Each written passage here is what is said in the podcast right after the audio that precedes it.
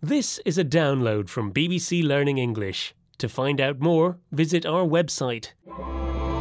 The English we speak. from bbclearningenglish.com. So, tonight's the night, Neil. How do you feel? A bit nervous, but mostly excited. I've been practicing my speech all morning. Just go out there, smile, and don't forget, mind your P's and Q's. Nay? Eh? I know how to spell, Feifei. You know what I mean. Don't worry, I won't offend anyone. Mind your P's and Q's is our phrase in the English we speak. If someone tells you to mind your P's and Q's, they're telling you to be polite in a social situation and to be careful about what to say or do. Feifei, I'm always on my best behaviour. Now, let me practice my speech. And I'll play some examples. Gang, gang, gang!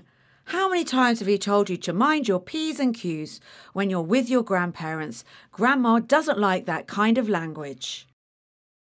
Last week's meeting with our new clients was super frustrating, but I had to mind my P's and Q's. As they say, the customer's always right. Lan always says the first thing that comes into her head. I just hope she minds her P's and Q's at lunch today. You're listening to The English We Speak from BBC Learning English. In this program, we're looking at the expression mind your P's and Q's.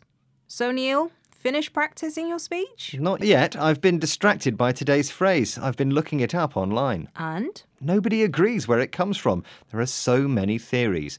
One is that printers back in the 19th century used to get confused between the small letters P and Q. They do look similar, so they had to mind their P's and Q's. Makes sense.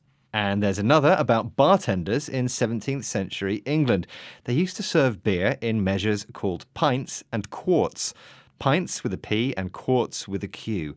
When a customer was drinking too much, They were told to mind their pints and quarts, their P's and Q's. Yes, makes sense too. and there's another. Neil, Yes. your speech is in one hour. Shouldn't you be practicing? Oh, so it is. And mind your P's and Q's. Okay, bye. Bye. The English we speak. From the BBC.